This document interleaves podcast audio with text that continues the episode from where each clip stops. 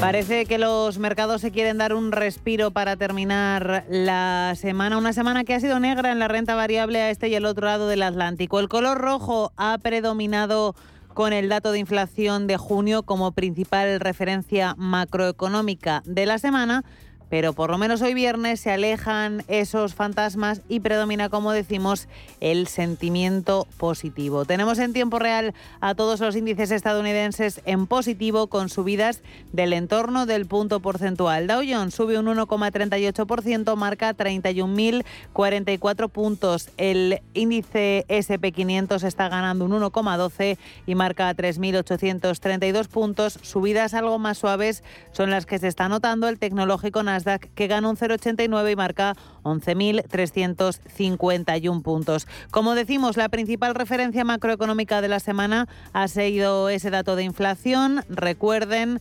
9,1% en tasa interanual frente al 8,8% que estimaba el consenso del mercado y al 8,6% que se publicó en mayo. Pero hoy hemos tenido otras referencias macroeconómicas de menor calado, pero de las que están pendientes. Los índices ventas minoristas de junio crecieron un 1% frente al 0,8% estimado y frente al crecimiento negativo del mes anterior. En la lectura anual el avance es del 8,42% frente al 8,18%. Esta positiva lectura hay que tener en cuenta, eso sí, que puede ser negativa para los mercados porque respaldaría el discurso duro de la Reserva Federal de continuar pisando el acelerador de las subidas de tipos. Otro importante catalizador, presentación de resultados tras el sabor amargo que han dejado este jueves los resultados de JP Morgan y Morgan Stanley en el arranque de temporada de los gigantes bancarios. Hoy ha sido el turno de Wells Fargo, que tampoco ha traído buenas noticias. En el segundo trimestre, la entidad ha registrado un beneficio por acción de 82 centavos frente a los 85 esperados y ha registrado ingresos de 17.030 millones de dólares frente a los 17.620 esperados por el consenso. En cualquier caso, sus acciones, las de Wells Fargo, están subiendo, lo hacen un 4,8% y se cambian a 40 dólares con 56 centavos. Citigroup se ha superado expectativas con sus resultados del segundo trimestre. La entidad obtuvo entre abril y junio un beneficio por acción de 2,02 dólares frente a los 1,68 que anticipaba el consenso, aunque un 44% por debajo del mismo periodo de 2021. En tiempo real, Citigroup está subiendo más de un 5%, 5,82 arriba, 46,71 euros cuestan sus títulos. Otro asunto importante en el que nos tenemos que fijar hoy acaba de publicarse a las 4 de la tarde exactamente. Ha sido la encuesta de confianza del consumidor de la Universidad de Michigan. Sube el dato de 50 a 51,1. También de esa encuesta se extrae que las expectativas sobre inflación de la encuesta de sentimiento del consumidor caen al 5,2% desde el 5,3. Pequeños catalizadores en positivo frente a otro no tan positivo. Un asunto importante en el que nos tenemos que fijar hoy viene de China. El PIB del gigante asiático ha sorprendido negativamente al registrar una contracción del 2,6% en el segundo trimestre frente al menos 1,5% previsto. En términos interanuales, el PIB chino roza la contracción. El crecimiento se reduce al 0,4%, muy lejos del 1 que anticipaban los analistas. ¿Qué sucede? Pues que este dato confirma el freno económico tan acusado en la economía china que provocan las restricciones y confinamientos adoptados por las políticas de cero COVID. Y ya se sabe que cuando el gigante asiático deja de crecer o lo hace con menos fuerza, pues los, el crecimiento del resto de economías puede verse mermado. Vamos a echar un vistazo también a la situación del euro dólar. Ya se sabe que a lo largo de la semana el billete verde y la moneda única han alcanzado la paridad. Tenemos ahora mismo al euro ligeramente por encima del dólar, 1,006, con una subida del 0,46%. Si echamos un vistazo al mercado de renta fija, caída ligera de las rentabilidades de los bonos, la del bono americano a 10 años está un pelín por, debajo del 3%, 2,93, bono alemán a 10 años en el 1,14, bono español a 10 años por encima del 2%. ¿Estás buscando un broker para operar en el mercado americano? Ven ahora y descubre en ebroker.es toda nuestra gama de opciones y futuros americanos, con tiempo real gratuito en todos los productos de CME Group, garantías intradía y comisiones muy competitivas.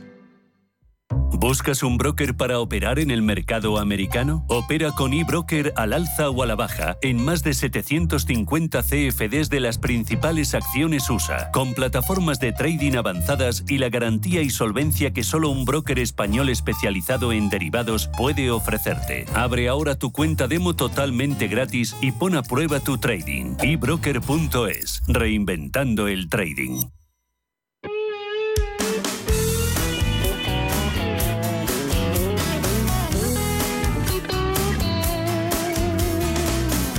Pasan 11 minutos de las 4 de la tarde, una hora menos en el archipiélago, aquí en directo, en esta edición de viernes de cierre de mercados de este 15 de julio. Vamos a hacer análisis de la situación que atraviesan los mercados, como decimos, y lo vamos a hacer junto a Antonio Castelo de Broker. Antonio, bienvenido. Hola, ¿qué tal? ¿Cómo estás, Alma? Encantado de estar con vosotros. Encantada yo también de tenerte además a través de imagen. Ya saben, quienes estén viendo nuestro streaming, pues pueden, pueden ver esa conexión que tenemos ahora mismo en tiempo real, así que invitamos a todos nuestros oyentes a que también nos visiten a través de nuestro canal de YouTube. Antonio, eh, sentimiento de mercado. Bueno, pues después de una semana tremendamente complicada, eh, había expectación por ver eh, cómo transcurría la sesión de hoy con la publicación de importantes eh, datos macro, tanto en China como en Estados Unidos, eh, con crisis política de nuevo una vez más en Italia y con la publicación de resultados del resto de los grandes bancos americanos después de conocerse ayer los malos resultados de JP Morgan y de Morgan Stanley. Bueno, el tema de China lo has comentado, eh, a pesar de que el, el PIB ha resultado ciertamente malo, avanzando apenas un 0,4% frente a un 1,2% esperado, eh, decepcionando eh, bastante teniendo en cuenta que se esperaba que fuera China eh, la, única región prácticamente geográfica que mantuviese posibilidades de, de, crecimiento con todo, lo que, con todo lo que nos está cayendo en todos los sitios. Mm, eh, esta mañana este dato llevaba a los principales índices asiáticos a, a, zona de pérdidas, pero sin embargo las bolsas europeas, después de un inicio titubeante, eh, han conseguido estabilizarse y, y, bueno, se han quedado en terreno positivo y, y ahí, ahí siguen, ¿no? Eh, por seguir un poquito nada más con lo de China, pues es verdad que los confinamientos han tenido mucho que ver en esta cifra y, bueno, que por lo tanto pues habrá que estar atentos para ver si se producen nuevos episodios en este sentido con la política COVID-0 de, del gobierno eh, chino. Eh, lo que es importante es ver que difícilmente, y suponiendo que no vuelva a haber nuevos grandes confinamientos, difícilmente, como digo, va a superar un crecimiento del 3,5% anual. Eh, es posible también que el tono positivo de los principales índices, eh, en ese tono positivo haya tenido que ver eh, algo la contracción del peso de, del petróleo. ¿no? El Brent se ha mantenido casi toda la mañana en el entorno de los 100 dólares barril, ahora me parece que está un poquito por encima, no lo tengo a la vista. y bueno, pues como te decía, que, que quizás esto puede haber apoyado un poquito, en Europa, de todas formas, seguimos con incertidumbre muy elevada respecto a las perspectivas de suministro de gas ruso, que, que tiene toda la pinta que, va a ser que, eh, que, no va a volver. Y luego, pues bueno, pues a pesar de los resultados, yo creo bastante pobres de los bancos americanos o los que publicaron ayer y, bueno, los que han publicado hoy, hoy apenas ha tenido incidencia en los índices del viejo continente y, y en, los de, los americanos tampoco, porque también eh, están todos con, con subidas. Eh, bueno, pues eh, tenemos una sesión de recuperación, de una parte de recuperación de lo que han caído las bolsas, tanto a uno como al otro lado del Atlántico, esta semana, que ha sido, que ha sido bastante. Antonio, la semana ha estado marcada por ese dato de inflación en Estados Unidos que se publicó el miércoles, 9,1%, nuevo máximo histórico, dato malo.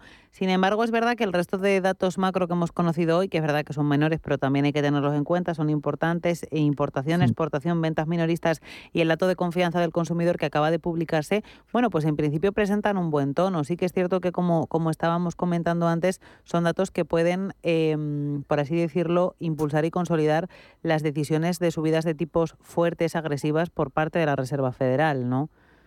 Pues sí, efectivamente, eh, así es. O sea, después de conocerse, eh, de hecho, el, eh, otro día, lo que de alguna forma se pensaba era que, bueno, íbamos a ver subidas de 100 puntos básicos, Eh, hoy parece que se ha relajado un poco algunas declaraciones eh, ayer de miembros de la Reserva Federal, pues bueno, hicieron pensar que se puede ir a, otra vez a pensar en 0,75 más que, más que un punto entero. ¿no? a ver, en cualquier caso, esto lo que denota es que la economía americana, a pesar de los problemas globales que tenemos, pues eh, viene de un nivel de fortaleza enorme, que no tiene nada que ver con lo que, con lo que tenemos aquí en, en Europa. Y, bueno, pues eh, todos estos datos no dejan de ser, eh, no dejan de ser coletazos en ese sentido. El dato de, de, ventas minoristas ha sido, yo creo, especialmente, especialmente bueno. También es verdad que ha tenido mucho que ver las compras de automóviles que habían estado frenadas por la escasez de chips que, que habíamos tenido en meses atrás quizás esto, también lo ha desvirtuado eh, un poquito, pero, pero la verdad es que eh, la verdad es que son datos eh, bastante positivos. Me ha sorprendido también el dato de confianza de la Universidad de Michigan, que también es bastante mejor de lo que inicialmente se esperaba. Antonio, ya todas las miradas yo creo que van a estar desde ahora hasta, hasta el próximo día 26 y 27 en, la decisión que vaya a tomar la reunión del Comité de Mercado Abierto de la Reserva Federal sobre la próxima subida de tipos. La del mes de julio se da por descontada de 75, pero como tú bien decías antes, eh, esta semana han aumentado, han crecido las voces eh, e incluso las apuestas que señalan a una subida de 100 tipos, o sea, de 100 puntos, para luego empezar a relajar esa subida a partir del mes de agosto. No sé cómo de posible eh, y de positivo veis una subida de tipos tan agresiva en julio. Pues vamos a ver, si me hubieras eh, preguntado ayer, eh, pues probablemente te hubiera dicho que sí, que era una posibilidad. el grupo CME tiene dentro de sus, de sus funcionalidades en su página web eh, una página eh, donde se ven eh, las, probabilidades de diferentes tramos de subidas de tipos para realizar por la Reserva Federal las siguientes reuniones. Y, y ayer creo recordar que estaba algo así como en el 80% eh, la posibilidad eh, de eh, una subida de tipos de, 100 pipos, de 100 puntos básicos. ¿no? Hoy se ha relajado bastante. Como te digo ayer, James Bullard, que es uno de los más intransigentes miembros del Comité de Mercados de la Reserva Federal, quizás enfrió un poco esa posibilidad y, dijo que, bueno, que lo veía más en la opción del aumento de 75 puntos básicos, que, sería esa la, la opción eh, predominante y esto se ha traducido bueno, pues en una moderación eh, en el miedo que tenían ayer los mercados por, por temor al impacto económico que tendría una subida tan radical en los tipos. fíjate que, que, ahora mismo en Estados Unidos quizás eh, lo que hay más miedo es a que la recesión la produzca precisamente la Reserva Federal con la agresiva, con la agresiva política de subida de, de, tipos de interés que realmente por, por un puro y duro enfriamiento de, la economía. ¿no? Esto no, deja de ser curioso, pero, pero es así. Yo creo que esta vez, efectivamente, al final eh, se van a quedar en 75 puntos básicos, pero bueno, un poco por lo que te he dicho. Si me hubieras preguntado ayer, eh, quizás viendo esta funcionalidad de CME, te hubiera dicho lo contrario, pero, pero después de las declaraciones de Buller y, y lo que hemos visto hoy, pues mm, sí que es posible que se quede en, en 0,75. Al final, estamos hablando de un cuarto de punto. Eh, tendremos que ver de aquí a final de año eh, cómo, está, cómo está la economía, si realmente se, sigue descontando una recesión, si es más fuerte o no, bueno, pues para poder opinar de cómo está siendo esta, esta política de, subida de, tipos tan, tan agresiva por parte de la Reserva Federal. Y seguimos recordando que aquí en Europa seguimos esperando a ver qué pasa. Sí, efectivamente, también se habla de que aquí en Europa la subida podría ser no de 25, sino de 50. De 0,50, sí, pero bueno. en Estados Unidos lo cierto es que dijeron vamos a subir y han subido y han, han sido agresivos, mientras que eh, aquí en Europa, eh, pues bueno, vamos ya con unos cuantos con unos cuantos meses de retraso. También es cierto, también es verdad que, como digo, eh, el, nivel, la fortaleza de la economía americana nada tiene que ver con, la economía europea, que está mucho más, mucho más débil, mucho más eh, afectada por, además de todos los problemas globales, por, tener la cercanía de, la situación de, Ucrania. Hablando de la situación de Ucrania, mercado de commodities, citabas antes que el precio del petróleo había caído. Tenemos ahora mismo en tiempo real al tipo Brent cotizando muy ligeramente por encima de los 100 dólares, ha estado por debajo, está cotizando en 101 con una subida del 2, pero tenemos al West Texas por debajo en los 97. Eh, está cayendo a niveles previos a la guerra en Ucrania. Desde los máximos del año pierde más de un 20%. ¿Puede que vaya a empezar a caer la presión inflacionista de la energía o todavía es pronto para hablar de un cambio de tendencia? Yo creo que es pronto, porque efectivamente estamos eh, por debajo de esos máximos que tú dices, pero eh, mírate cómo estábamos eh, apenas en diciembre del año pasado. ¿no? Em, a ver, el precio del crudo yo creo que está condicionado no solo por las expectativas de, una menor demanda en un contexto de, de fuerte desaceleración económica, incluso recesión, también por los posibles nuevos confinamientos en China de los que hablábamos antes, ¿no? Pero yo creo que el movimiento contractivo que hemos visto ayer y en buena parte de la sesión de hoy tiene como origen una publicación de un estudio de la Agencia Internacional de la Energía eh, que se hizo hace un par de días, el pasado miércoles, y que señala que las sanciones a Rusia están teniendo un impacto en la oferta menor que el esperado inicialmente, eh, ya que buena parte de la producción de petróleo ruso eh, que antes iba destinada a Occidente, ahora se está dirigiendo a otros países como China e India especialmente. Entonces, eh, eh, esto está liberando ventas de otros productores de, petróleo que antes dirigían sus ventas precisamente a, China y a India, y ahora lo que están haciendo es desviarlas a los países occidentales que han dejado de comprar a Rusia y, lo, y además las están desviando con unos precios eh, mayores. ¿no? Entonces, bueno, pues esta, esta idea ha proporcionado un cierto alivio en los precios de, en, el, crudo eh, a, corto plazo. Favorece también unas mejores expectativas de cara a, la inflación, pues buena parte de, la inflación eh, procede efectivamente del coste del crudo. Yo personalmente sigo pensando que, que es posible que los precios del crudo no suban por encima de los máximos recientes, pero tampoco creo que tengan eh, mucho margen de bajada eh, respecto de los, de los niveles actuales, ¿no? O sea, que, se van a quedar, que se pueden quedar más o menos aquí en, este, en esta franja, en este entorno, entre mm, los 90, 100 eh, dólares barril y los 110, 120. Yo creo que es por donde más o menos se pueden quedar en los próximos meses. Antonio, miramos al mercado de renta fija, lo hemos tenido un poco abandonado en los últimos días y mira que al final los vaivenes que está experimentando el mercado de renta fija también son importantes. El diferencial del bono tanto a 10 como a 2 años en Estados Unidos está en niveles no vistos desde el estallido de la burbuja tecnológica del año 2000. ¿Qué significa esto? ¿Qué puede significar? Bueno, pues esto lo que significa, ya sabes, o inversión de la curva, eh, lo que significa es eh, caída de la, economía, algo que por otra parte pues ya lo estamos viendo. ¿no? Es verdad que las rentabilidades a largo plazo en Estados Unidos y Alemania se han relajado ligeramente esta semana, sometidas un poco a presiones opuestas. ¿no? Por una parte, los riesgos recesivos, petróleo a la baja que hablamos hace un momento, eh, y las cesiones en la renta variable pues también han presionado un poquito eh, a la baja. ¿no? Eh, al final el dinero eh, va a los bonos y, hace bajar la rentabilidad de los, de los bonos. ¿no?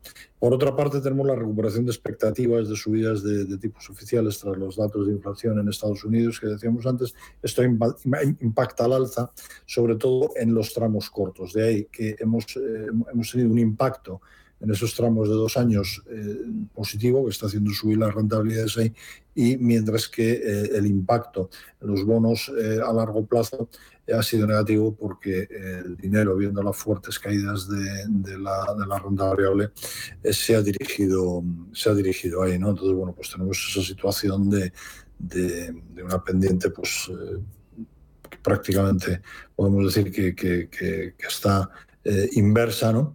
Y, bueno, vamos a ver qué pasa con la reunión del, Banco Central Europeo la próxima semana, que, quizás puede mantener vivas eh, las presiones eh, al alza sobre el tramo eh, corto de, la curva. ¿no? Bueno, vamos a ver un poco cómo, cómo evoluciona, cómo evoluciona esto, porque bueno, también mm, el otro día pues veíamos algunos ratios de volatilidad que están curiosamente más, más activos, más elevados, más, más eh, altos índices de volatilidad que no ratios de volatilidad en, en los bonos, en la renta fija, que, curiosamente en la renta variable, que se siguen manteniendo en niveles elevados, pero no, no tremendamente llamativos. Llevo diciendo, Antonio, toda la semana que nos estamos enfrentando a un mes de julio tremendamente atípico en cuanto a todas las noticias eh, que están impactando sobre la renta variable. Lo normal en esta época es que haya volatilidad porque hay menos negociación. Eh, y nos estamos enfrentando a un verano un tanto raro. No sé si precisamente por eso eh, pues detectáis oportunidades de inversión ahora mismo en eBroker o todo lo contrario. Pues yo me sigo manteniendo en lo que hemos hablado ya últimamente, Alma. Eh, eh, yo creo que, hay que esperar. Eh, no vemos muchas oportunidades y pensamos que es mejor optar por la prudencia. Yo creo que no hay que salirse mucho de sectores defensivos, pues, infraestructura, defensa, algunas materias primas.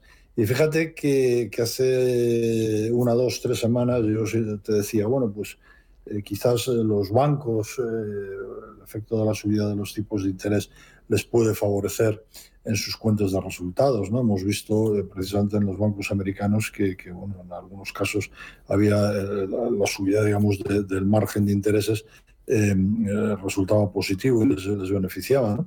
Pero vamos, en el caso de, nuestra bolsa, de la bolsa española, pues después de, de, los anuncios realizados eh, por el presidente del gobierno, eh, bueno, pues te diría que te diría que, quizás eh, vale la pena también esperar un poco fuera de los bancos y ver qué es lo que ver qué es lo que pasa.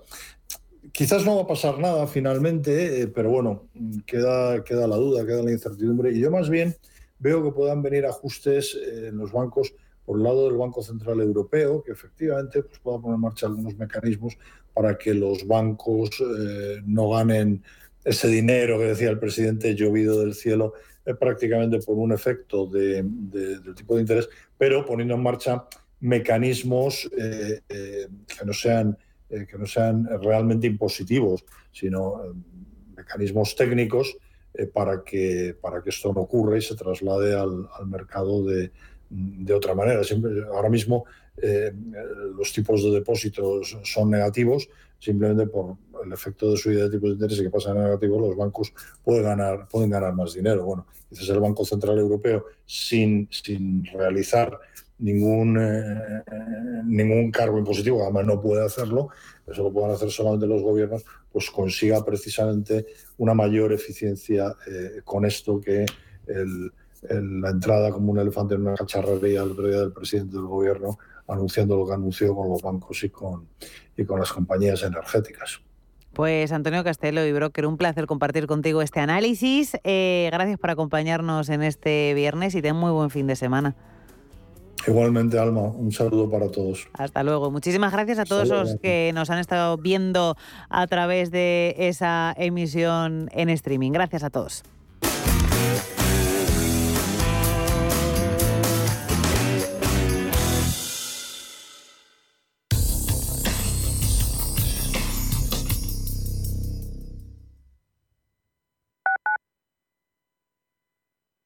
WeCity es la plataforma de inversión inmobiliaria mejor valorada de Europa. Con WeCity, nuestros inversores ya han obtenido rentabilidades netas anuales superiores al 15% en plazos de entre 6 y 18 meses. ¿A qué esperas para rentabilizar tus ahorros? Llama al 628 53 40 63 o entra en wecity.io. Recuerda que rentabilidades pasadas no garantizan rentabilidades futuras. Inversiones inmobiliarias Grupos Eneas, cesiones de créditos, inmuebles en rentabilidad, compra, reforma y venta. Infórmese en el 91 639 0347 o en info@eneas.com. Inversiones inmobiliarias Grupos Eneas. Revalorice su vivienda con Trasteros por Madrid. Trasteros con licencia de funcionamiento e inscritos en el registro de la propiedad. Trasteros en planta calle y con zona de carga y descarga para facilitar el acceso y con una rentabilidad anual garantizada del 6% durante dos años. Visítenos en trasterospormadrid.com y compruebe nuestras promociones. Recuerde, trasterospormadrid.com. Escápate de Madrid y ven al restaurante El Torreón en la cima del Monte del Pardo. Las mejores carnes y pescados desde 40 euros, vino incluido. Carne picaña brasileña y lomo de buey auténticos. Disfruta de los mejores platos de cuchara y de paella con langosta y de grandes vinos y licores en sus siete amplísimos salones y terrazas. Cocina abierta de 11 de la mañana a 1 de la madrugada ininterrumpidamente. Parque infantil, gran parking, restaurante El Torreón. Naturaleza a 10 minutos de Madrid. Reservas en restauranteeltorreón.com.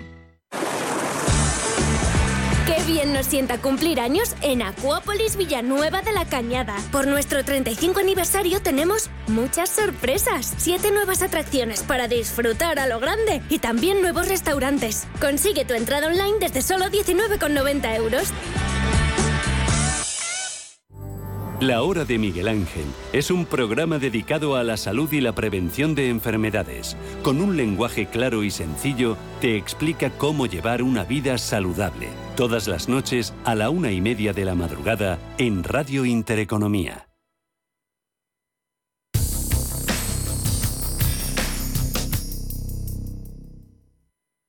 Cierre de mercados con Alma Navarro.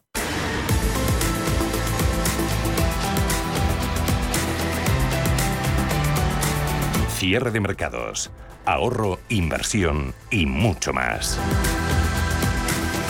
Tono positivo en la renta variable europea para despedir la semana, subidas generalizadas en los principales índices del viejo continente tras los malos cuatro días restantes. Las bolsas activan el rebote y concretamente el selectivo español, el IBEX 35, corta una racha de cinco días consecutivos que había desinflado al selectivo a mínimos del mes de marzo. Jornada de vencimiento mensual de futuros con el IBEX 35 tratando de acercarse a los 8.000 puntos. Reduce por debajo del 10% las pérdidas acumuladas en el año y disminuye las caídas de la semana respecto a los 8.100 puntos con los que cerró el pasado viernes. Lo tenemos en tiempo real en los 7.944 con una subida del 1,8%. El resto de bolsas europeas también intentan borrar las caídas que han ido acumulando a lo largo de los últimos días, liderando las subidas. Lo hace con fuerza el DAX alemán, gana un 2,6% en los 12.845 puntos.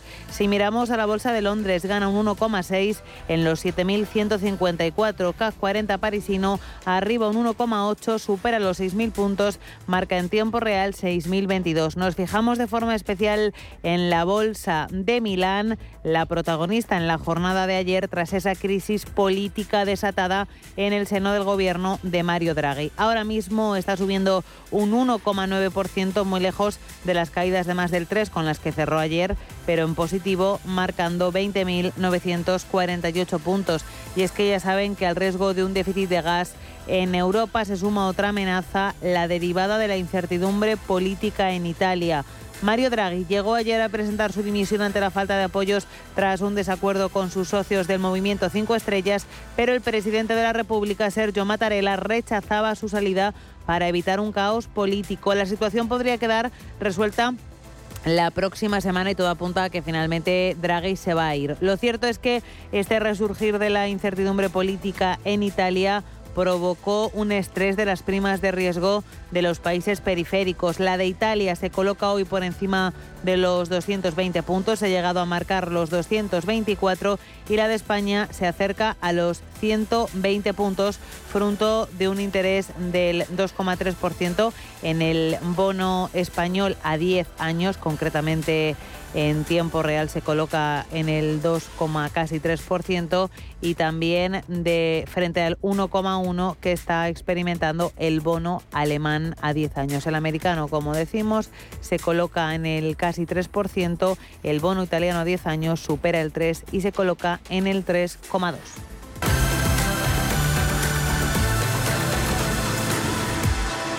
Cierre de mercados. Actualidad análisis, información. Grupo ACS patrocina este espacio.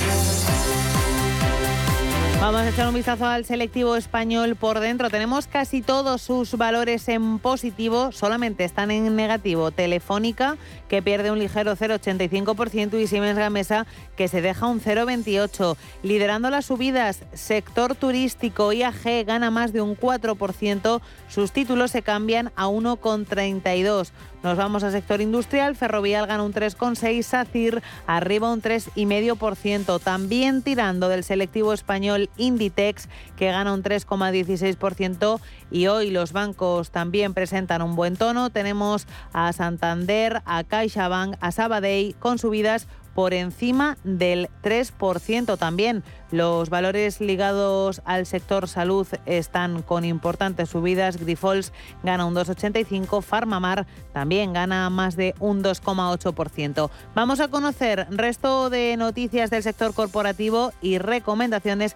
Ana Ruiz, muy buenas tardes. Muy buenas tardes. Tenemos a Naturgy que ha adaptado la planta de biometano instalada en la explotación ganadera de Porgaport en el municipio leridano de Vilasana para inyectar gas renovable en la red de distribución del grupo en 2023. La compañía invertirá un millón y medio de euros en este proyecto para avanzar en su objetivo de que en 2050 todo el gas que circule por sus redes de distribución sea de origen renovable y el 43,3% de los accionistas de ACS ha optado por cobrar en efectivo el próximo dividendo que entregará la compañía que asciende a 1,48 euros por acción, por lo que el 56,7% restante recibirá nuevos títulos de la empresa en una proporción de una nueva acción por cada 15 actuales. En el caso de Aedas Homes, ha cerrado el primer trimestre de su ejercicio fiscal con unos ingresos de 103 millones de euros, un 4% menos respecto a la facturación de hace un año. La compañía espera terminar el ejercicio con unos ingresos de 900 millones de euros,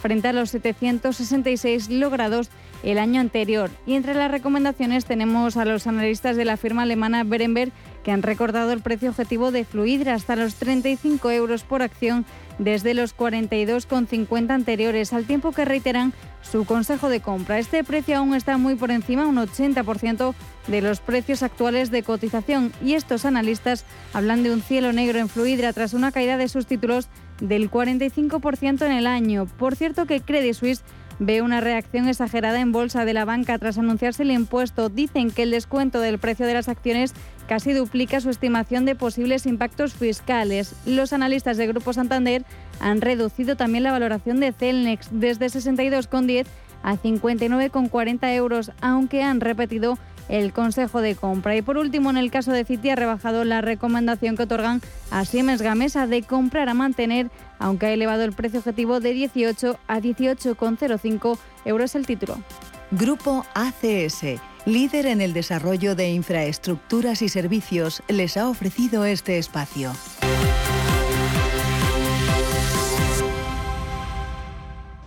Flovers es una plataforma de crowdfunding para invertir en fotovoltaica desde solo 1.000 euros. El proyecto Violeta es una oportunidad de inversión en la que darás un préstamo a un proyecto fotovoltaico situado en Aragón. Obtendrás una rentabilidad superior al 5%. Entra en flovers.com e invierte en este proyecto para mejorar el medio ambiente. ¿Te interesa la bolsa? Compra y vende acciones o ETFs con 0 euros de comisión hasta 100.000 euros al mes con XTB. Vente al broker mejor valorado por sus más de 400.000 clientes según Investment Trends y al mejor broker para operar según Rankia. XTB.es. Riesgo 6 de 6. Este número es indicativo del riesgo del producto, siendo 1 indicativo del menor riesgo y 6 del mayor riesgo. La sensación de estar de vacaciones es única. Con viajes El Corte Inglés, disfruta en Tenerife del Hotel Landmark Costa Gigantes o Landmark Playa La Arena y vivirás unas vacaciones inolvidables en familia, en pareja, con amigos. Haz tu reserva de 7 noches desde solo 619 euros, con vuelos y traslados incluidos. Consulta condiciones. La experiencia que te mereces en Landmark Hotels con viajes El Corte Inglés. ¿Busca un broker de confianza? Con CMC Markets obtendrá acceso a más de 12.000 mercados a nivel mundial, estando siempre respaldado por nuestro equipo local. Opere en CFD sobre el DAX, Dow Jones, IBEX, oro o acciones con un broker regulado, supervisado por la CNMV. Opere con el mejor. Pruébelo sin compromiso con una cuenta demo. Entre en cmcmarkets.es o llame al 911 140 700. CMC Markets, más de 30 años al servicio de los inversores. Los CFD son instrumentos complejos y están asociados a un riesgo elevado de perder dinero rápidamente debido al apalancamiento. El 73% de las cuentas de inversores minoristas pierden dinero en la comercialización con CFDs con este proveedor. Debe considerar si comprende el funcionamiento de los CFDs y si puede permitirse asumir un riesgo elevado de perder su dinero. Viajes, destinos, cultura, gastronomía hacen diferente a cada viajero. Recorre el mundo cada semana con nuestro programa de viajes Clase Business. Descubre los mejores destinos de lujo y experiencias exclusivas de una manera diferente. Cada sábado de 12 a 1 del mediodía, escucha Clase Business con Elena Fraile en Radio Intereconomía. Low interest rates are a symptom of a weak economy. The longer the uncertainty uh, lasts, the costlier it will be for the economy. The output is stronger, a fatigue uh, on, on the shoulders of people. Expansión y ciclo. Cierre de mercados.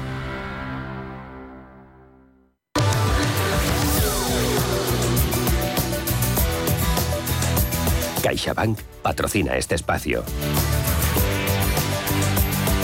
19 minutos nos quedan para llegar a las 5 de la tarde, una hora menos en el archipiélago canario. Expansión y ciclo y ciclo en directo en eh, cierre de mercados con Pedro Fontaneda. Buenas tardes. Muy buenas tardes. A las cifras de Eurostat de ayer se suman más previsiones de crecimiento de la economía española a la baja. La IREF recorta una décima su previsión de crecimiento para este año al 4,2% y aumenta la inflación hasta el 7,8%. La Autoridad Independiente de Responsabilidad Fiscal recorta su previsión de crecimiento para España una décima desde la última previsión de abril. Además, eleva la tasa de inflación media desde el 6,5 al 7,8%. Cristina Herrero presidenta del organismo independiente, ha presentado estos datos explicando que el sector servicios, sobre todo en el caso del turismo, ha sido el que ha sostenido la cifra de crecimiento del PIB español, que por cierto está solo una décima por debajo del último escenario planteado por el Gobierno y remitido a Bruselas.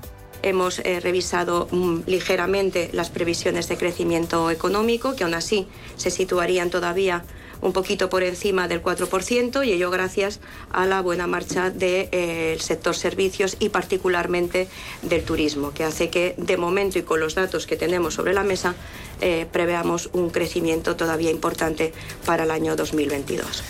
En el caso de la inflación, la IREF aumenta su previsión. Explican que la tasa no es tan alta solamente por los productos energéticos y los alimentos, sino que además se suman otros productos de la cesta. Por el lado de la inflación también tenemos eh, el riesgo de que se materialice un escenario de precios eh, más, más adverso. Realmente estamos viendo cómo el precio del gas sigue escalando ante la amenaza de recortes en la producción y además a ello añadimos la depreciación del euro que sin duda compensa la bajada de eh, precios que se estaba registrando ya en algunas materias primas y en el petróleo en los mercados internacionales. En cuanto al escenario fiscal, la IREF ha elevado tres décimas la previsión de déficit para este año hasta el 4,5% del PIB, un nivel que se sitúa aún por debajo de la previsión planteada por el Ejecutivo en el programa de estabilidad, que era de un 5%. Desde la IREF avisan también de un predominio de riesgos a la baja, por lo que no descartan cambiar algunas de las previsiones.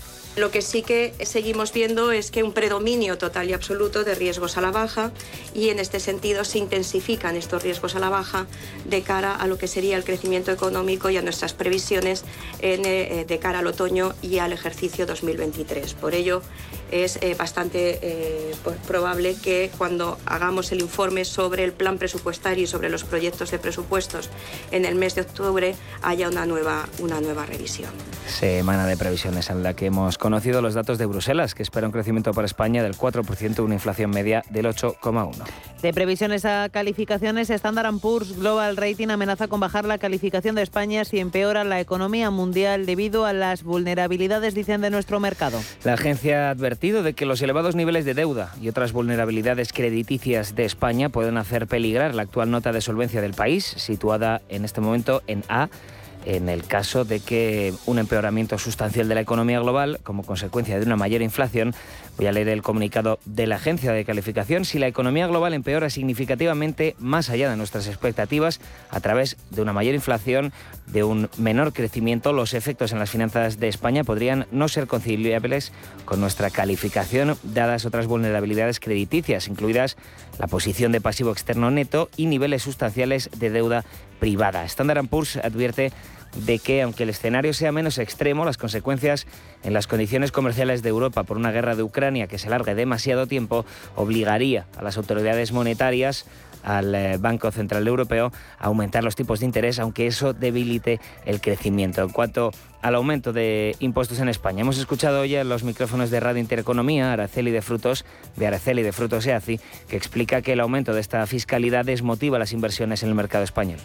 Evidentemente, el, tema impositivo no es una buena noticia para ninguno de los sectores porque eh, ahora le ha tocado a, la banca y la eléctrica y, posiblemente puede eh, tocarle a otro sector el día de mañana. No, no, da mucha eh, confianza ¿no? para, para invertir en, el mercado español esa serie de, medidas. A pesar de estos impuestos contra los que cargar Frutos, Frutos, UGT pide al Gobierno que efectúe políticas adicionales para frenar la inflación y exige un pacto salarial con la patronal COE. El sindicato considera acertadas estas nuevas medidas del Ejecutivo para paliar el IPC, esas alzas en el IPC anunciadas esta semana en el debate sobre el Estado de la Nación.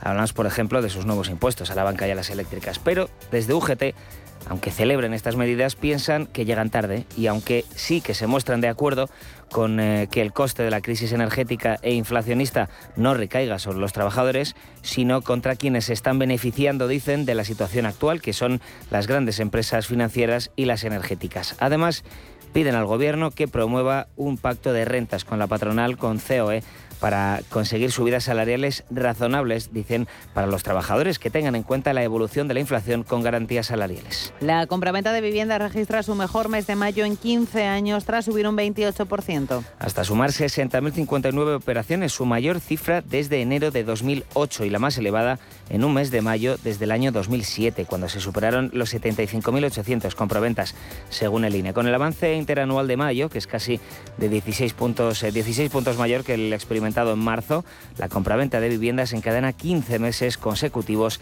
de tasas positivas. CaixaBank ha patrocinado este espacio.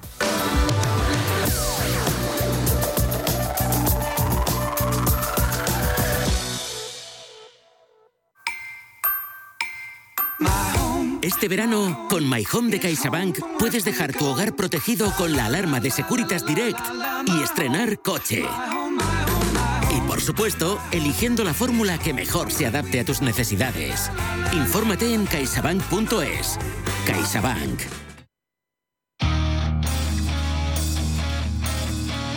El trampolín. Hoy vamos a acercarnos a un sector que me encanta, es innovador, disruptivo y muy cambiante. Hemos conocido a la compañía Robot SA. Lo primero, el nombre que me encanta y me recuerda a la película Monstruos SA. Esta compañía tecnológica está especializada en sistemas de automatización de edificios, también llamado Inmótica. Pero mejor que nos lo explique su director financiero, Jaume Simonet. Robot es una empresa de aquí de Mallorca que se fundó en el año 1983 y nuestra actividad siempre ha sido el diseño, la fabricación y la instalación de sistemas para automatizar las instalaciones de los, edificios. Un poco lo que se entiende como domótica en una vivienda familiar, pero enfocado a grandes edificios. Eh, se suele llamar inmótica. Yo no conocía este concepto de inmótica, porque aquí hemos hablado muchísimo de domótica ha explicado que la domótica está más pensada para una vivienda unifamiliar, la inmótica para un edificio, centrándose, por ejemplo, en la eficiencia energética, en la comodidad domótica está más enfocada a la vivienda unifamiliar con unas determinadas prestaciones para las personas que viven en, su digamos en su vivienda. En cambio un edificio grande como puede ser un edificio de oficinas, un hospital, un hotel, pues la, la automatización de sus instalaciones también tiene un, un enfoque de, domótica, digamos, pero también hay otros factores que ya influyen, como es el ahorro energético eh, y la forma de actuar ya no es diferente, es diferente a, a una vivienda habitual, ¿no? Esta compañía está en Mallorca, como nos contaba Jauma, por lo que convive con el principal sector económico de las islas, que es el turismo. Desde el inicio de la compañía, en el 83, comenzaron ya con esta industria, automatizando salas de máquinas, por ejemplo, en la producción de frío-calor, las piscinas. Fueron puliendo su tecnología, mejorando la eficiencia energética y controlando las zonas comunes de bares, restaurantes y también, oye, también la domótica de las propias habitaciones desde el control de la presencia, control de alumbrado, control del clima, escenas de alumbrado, hay toda una serie de factores que influyen en el ahorro, pero también en el confort y en las, en las sensaciones que el cliente o usuario de la habitación puede disfrutar de, de su estancia. Tecnología made in Spain, porque una de sus fortalezas corporativas es justamente tener un departamento propio de I+D tenemos nuestro propio departamento de I+D, está formado por ocho ingenieros y fabricamos nuestro propio producto, o sea, el que nosotros diseñamos en función de las necesidades de nuestros clientes y del mercado en general.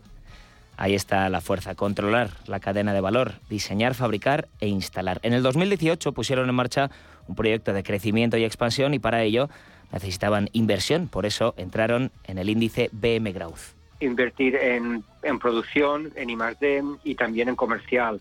En producción se, eh, adquirieron toda una serie de maquinaria para fabricación. Ahora en la, en actualidad tenemos todo un sistema de producción que es capaz de, fabricar tres y cuatro veces más de lo que estamos fabricando ahora, todo lo que nos, nos permite crecer sin, sin apenas aumentar costes. Eh, luego también invertimos en, en comercial, en Punta Cana, en Cancún, Ahora estamos mirando de abrir una en el sudeste asiático. Y han ido incorporando a más personas en I+.D. para seguir siendo punteros. Entonces todo esto nos, nos llevaba a la necesidad de, de capital, por eso salimos al mercado y obtuvimos en ese momento lo que, lo que pretendíamos que era unos 2 millones de euros y uh, se invirtieron en, en este proyecto de expansión. Al igual que muchísimos sectores durante la pandemia, pues han ido frenando un poco, pero me cuenta Jaume Simonet que se están recuperando ya están recuperando la senda del año 2019, momento en el que estaban cumpliendo todos sus propios objetivos.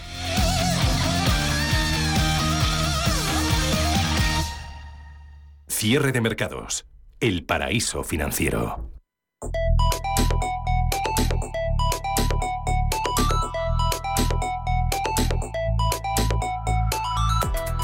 Una de las megatendencias de inversión que ha proliferado durante la pandemia, pero que no es tan conocida entre los inversores, es la de las mascotas y el bienestar animal. Para muchas personas sus mascotas son un miembro más de la familia. No es de extrañar que en Alemania un 65% de los dueños de gatos y perros compren a sus mascotas un regalo de Navidad. Hablamos de un sector growth defensivo que presenta un atractivo potencial de crecimiento, según Jesús Ruiz de las Peñas, director de desarrollo de negocio en Allianz Global Investors. Este área del negocio de las mascotas eh, esperamos que tenga un crecimiento en los próximos 5 o 10 años en torno al 6% anual a nivel eh, mundial. Esto es prácticamente dos puntos porcentuales por encima del crecimiento del PIB y se explica por dos razones muy básicas que tienen mucho que ver con factores demográficos y sociales. Por un lado, por el aumento del número de mascotas y por otro lado, por el aumento en el gasto por mascotas. Aumenta el número de mascotas por razones tan simples como que aumenta la población. Es decir, la ONU espera que en los próximos 30 años la población mundial se incremente en más de 2.000 millones de habitantes. Desde el punto de vista de la inversión, la temática de las mascotas presenta buenas oportunidades a largo plazo debido a su descorrelación con el ciclo económico. Por otro lado, el comercio electrónico junto con el retail tradicional ha sido otro de los grandes impulsores de esta industria, según Ignacio Puig, socio y director de inversiones de Venture Debt de InverReady con la sofisticación por parte del cliente, no solo genera esa dependencia de los canales eh, eh, online, sino también genera una cierta dependencia de los canales físicos o retail. ¿no? Y esto es lo que para nosotros da un fenómeno que es muy interesante, que es la omnicanalidad. Es decir, el cliente hoy en día y no solo el mundo de las mascotas, sino en general, quiere poder comprar un producto o un servicio a través de distintos canales, que pueda ser pues, el de una tienda física o pueda ser el de una, el de una tienda online. ¿no? Y esto eh, pues, genera una, una buena dinámica de rentabilidad. El hecho de que las familias cada vez sean más reducidas y en muchos casos sean monoparentales contribuye a tener una mascota en sustitución de un hijo. El experto de Inverready considera que la generación de los millennials ha impulsado fuertemente el negocio de las mascotas. Es especialmente destacable el hecho de que, por ejemplo, los millennials eh, y las generaciones posteriores, generaciones Z y demás, que son, eh, desde una perspectiva de hábitos de, vida y de consumo, son mucho más nómadas y menos atados a, digamos, a estructuras fijas de, propiedad, etcétera, o de vivienda, por ejemplo, pues también tienen esa, digamos, también está, estamos viendo e identificando que tienen una elevada propensión de compra de mascotas, ¿no? Y eso eh, y eso se traduce desde una perspectiva de negocio en varios puntos. En primer lugar, en que ya no solo es tener una mascota en casa, o ya no solo es comprarle, eh, digamos, pienso comida o, accesorios, sino también hay una industria satelital alrededor, como puede ser la veterinaria, como puede ser el de, el de, los hoteles para perros o el de las estancias cortas, en los momentos en los que esta generación, digamos, más nómada, pues no puede atender.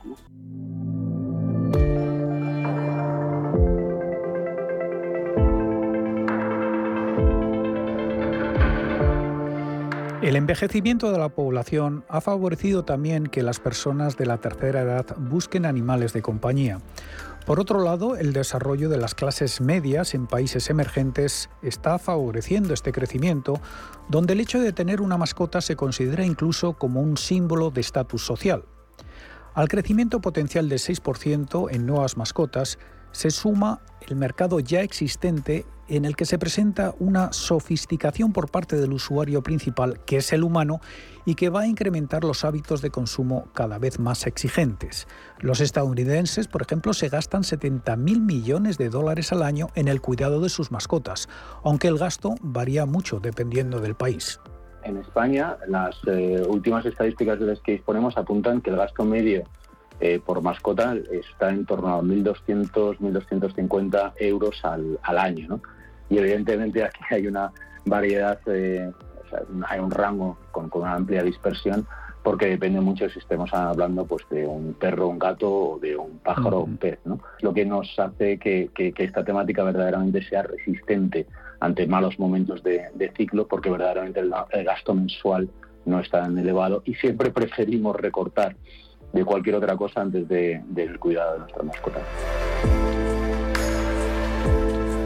Cada vez más los consumidores consideran a sus mascotas miembros de la familia. Este negocio ha prosperado también, según el experto de Allianz Global Investors, gracias a lo que se ha dado en llamar una tendencia de humanización de las mascotas. Cuando hablamos, por ejemplo, del fenómeno de humanización de las mascotas, pensemos, por ejemplo, que eh, en el sector de la salud, en el que hemos visto cómo eh, pues fruto de este exceso de cuidados, muchas veces en algunas de las mascotas hemos visto enfermedades típicas del ser humano, como la obesidad o la diabetes en las mascotas. Eh, y, implicación directa, pues el gasto en, sanitario, el gasto en, vacunas, en tratamientos veterinarios, etcétera, se está disparando y esta es una de las áreas, desde el punto de vista de la inversión, eh, más fructíferas a la hora de encontrar compañías que reúnan los requisitos que buscamos para incorporar al cartera.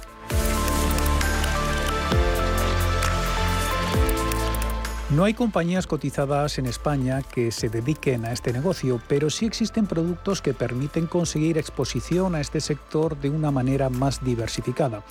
Por ejemplo, el fondo de Allianz Pet and Animal Wellbeing en euros, lanzado en enero de 2019 y que desde entonces acumula una rentabilidad del 70%. Invierte en compañías de pequeña y mediana capitalización dedicadas a la salud animal y a productos veterinarios.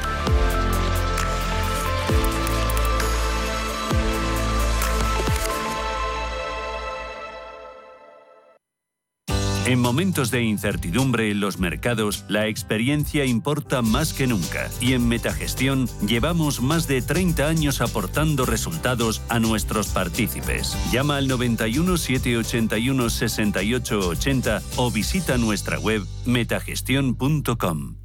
Cada sábado, en Rienda Suelta, te contamos todo lo que se cuece en el panorama ecuestre. Deporte, actualidad, ocio, cultura, tradición, salud y mucho más. De 2 a 3 de la tarde, todos los sábados en Radio Intereconomía, galopamos en las ondas con Rienda Suelta.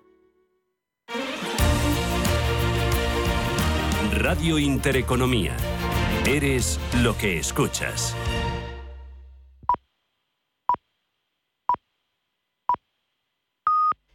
Son las